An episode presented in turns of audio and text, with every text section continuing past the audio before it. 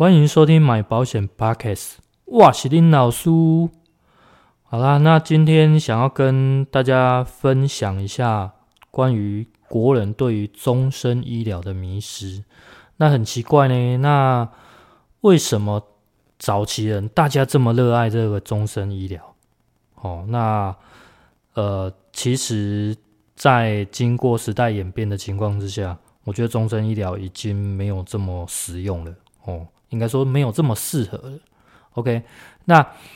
还是跟大家呃先解析一下终身医疗的本质是什么哦。终身医疗它其实就是所谓的固定的住院日额哦，固定住院日额，然后再加上呃一些的一个定额的手术险哦，定额的手术给付哦，它的主轴基本上都是这样子。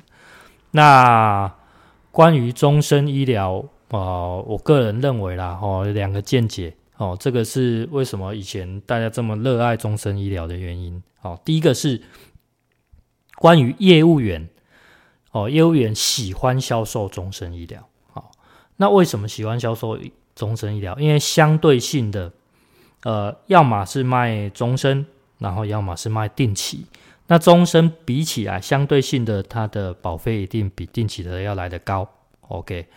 那所以，呃，保费高，佣金就高嘛。那佣金高，嗯，那要不完贪个贼，所以他就喜欢销售这类型的商品啊。哦，那这个我觉得还是关乎在业务员本身的私心的问题啦。哦，但是我觉得不管是终身也好，定期也好，呃，每个人适合的应该不见得都一样。OK，所以。有一部分比较自私的业务员还是喜欢销售这类型的商品，哦，那看每个人适合度不同，OK，这是第一个，哦，业务员的问题。那第二个是关于社会保险，哦，那社会保险，呃，最受用的社会保险，我认为就是呃全民健保了，哦，全民健保。那全民健保它从一开始，哦，我先介绍一下，呃，全民健保。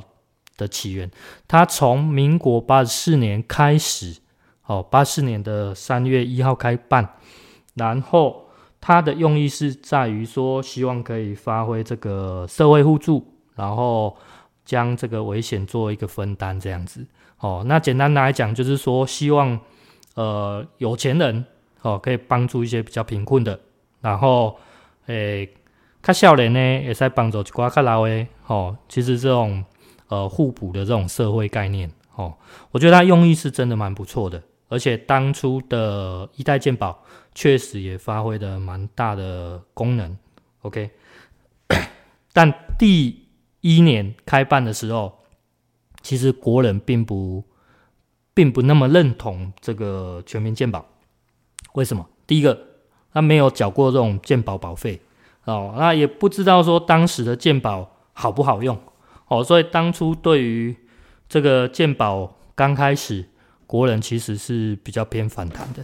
哦，那在第二年之后，国人因为已经享受到这个健保的好处跟这个这个对他们来讲的福利，所以开始慢慢的越来越认同健保。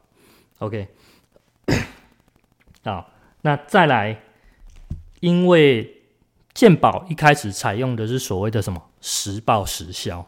哦，简单来讲，医院它原本每次呃我们去就医，它原本就是需要负担一大笔的费用。那这个实报实销就会变成说，呃，健保可以帮我们把大部分的这个住院花费的，不管材料费、药费还是什么的，全部都一并的 cover 掉。那只留下只留下一些小部分的哦这些金额哦给我们民众自己负担。所以就会，国人开始渐渐的越来越依赖，好，越来越依赖，因为变成一个什么状况？就是因为我即使我生病住院，我还是一样花那小小的钱而已，是我 cover 的过去的哦。但是他不知道的是说，其实健保局帮我们负担了这么多哦。那这样的慢慢演进之下呢，对商业保险的影响就是说。那既然我住院都不需要花什么大钱的，那我又投保所谓的日额型，就是所谓的终身医疗，它又可以额外给我给付一笔住院日额。诶，那对我来讲，这个住院日额就会成为我一个呃不少的一个补偿金。所以国人对于这种终身医疗才会这么热爱。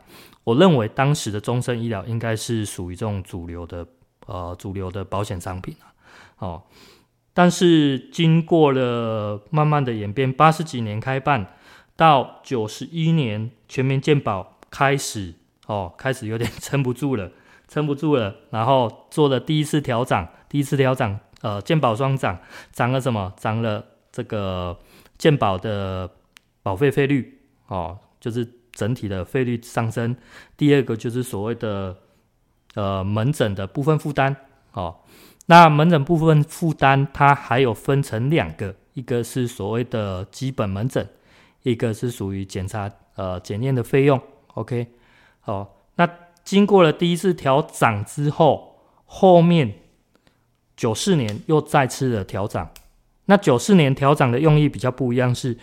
呃，为了希望可以落实这个所谓的转诊制度，哦，那要讲到转诊制度，要跟大家呃分享说，在台湾里面啊，有四个不同阶层的这个医疗体系，分别是基本门诊，还有所谓的地区医院，还有区域医院，还有所谓的医疗中心。那根据这个四个不不同的状况，其实你可以把它当成是所谓的小诊所到大医院的概念，哦。但是国人有一个非常不好的一个就诊的习惯呐，哦，这个不太 OK 的。那就是说，不管我们今天生了大病小病，都会习惯的往大医院去就医。那会变成怎样？如果大家都往大医院去挤的话，那是不是这些医疗资源就不均，而且？大医院的压力也会比较大，哦，那所以呃，政府鼓励大家可以按这个落实这个转诊制度，哦，所以希望说小病我们到小诊所就医就好了。所以他在除了基层的这个诊所之外，其他的其他三个的门诊都涨价了，哦，都涨价了。所以也是说希望鼓励大家。可以小病去小诊所看就 OK 了哦。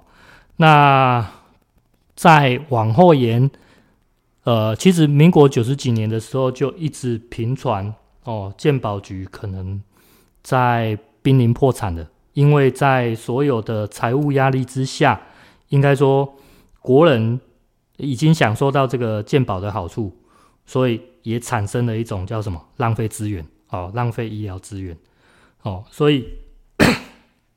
在这样的情况之下，过度依赖，过度依赖，那所以健保就进行了改革，到一百零二年的变成二代健保。好，那二代健保的一些细项，我希望说在下一次再另外做一集跟大家分享。哦，我觉得这个会影响到说整个商业保险的形式的改变。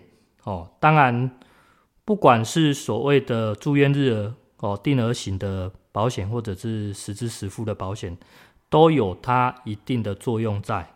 但是我更希望的是说，呃，听众听我的分享，可以去找到适合自己的保险类型，哦，而不是说一昧的，呃，可能业务员会跟你介绍什么样的。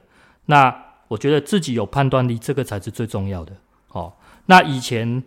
以前会大家这么热爱终身医疗，其实是可想而知的，因为这个全民健保它就是采用实报实销嘛。那简单来讲，我既然都不用花大钱，我又有住院日额可以额外额外的拿到一笔钱，那当然会比所谓的实支实付型来的更有呃更好更有利嘛。哦，大家都这么希望。好，哦，OK，那这个就是关于这个终身医疗的迷失，所以。哦，不外乎哦，有两点，就是业务员，业务员私心自己爱卖，哦，贪个贼啦。啊，第二点就是我们的初代鉴宝。OK，好，那今天就是跟大家分享到这边啦。那如果喜欢我的分享的话，哦，麻烦呃，可能可以留言给我，或者是说呃，帮我按个赞，或者分享给你的的朋友，哦，都好。好，那下次我们再见喽，再会啦，拜拜。